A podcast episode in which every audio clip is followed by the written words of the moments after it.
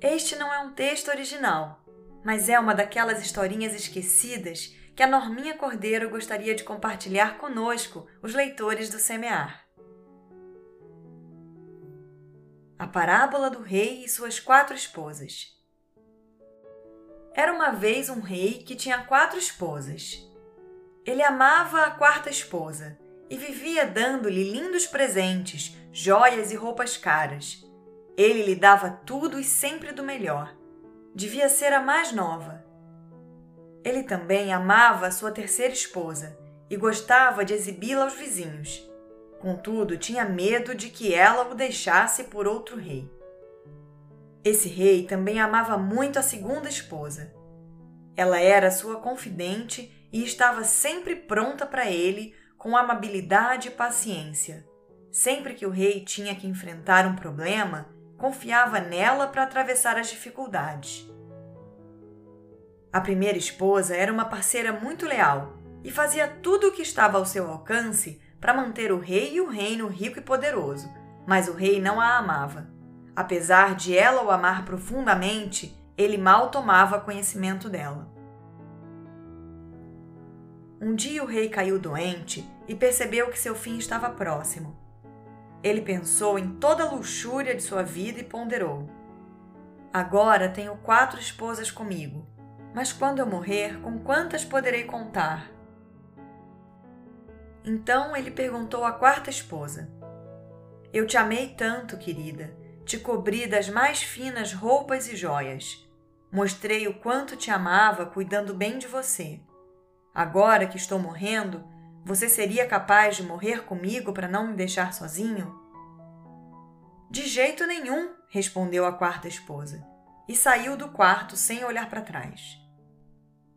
A resposta que ela lhe deu cortou o coração do rei como uma faca afiada. Tristemente, o rei perguntou para a terceira esposa: Eu também te amei tanto a vida inteira. Agora que eu estou morrendo, você é capaz de morrer comigo para não me deixar sozinho? Não, respondeu a terceira esposa. A vida é boa demais. Quando você morrer, me casarei novamente. O coração do rei sangrou e gelou de tanta dor. Ele perguntou então para a segunda esposa: Eu sempre recorri a você quando precisei de ajuda e você sempre esteve ao meu lado. Quando eu morrer, você será capaz de morrer ao meu lado para me fazer companhia?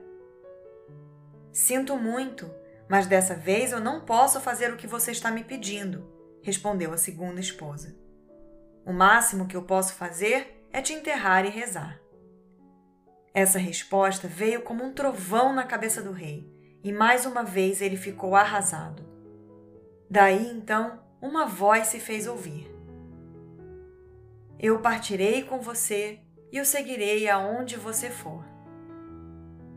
O rei levantou os olhos e lá estava sua primeira esposa, magrinha, tão mal nutrida e tão sofrida. Com o coração partido, o rei falou: Eu deveria ter cuidado melhor de você enquanto eu ainda podia. Na verdade, todos temos quatro esposas nas nossas vidas. Nossa quarta esposa é o nosso corpo físico. Apesar de todos os esforços para mantê-lo saudável e bonito, ele nos deixará quando morrermos. Nossa terceira esposa representa as nossas posses, propriedades e riquezas.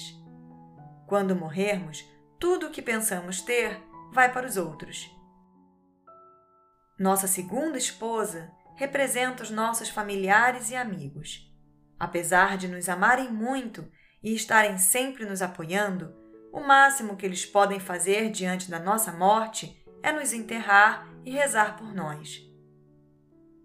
E nossa primeira esposa é o nosso espírito, muitas vezes deixado de lado por perseguirmos durante toda a vida a riqueza, o poder e os prazeres do nosso ego.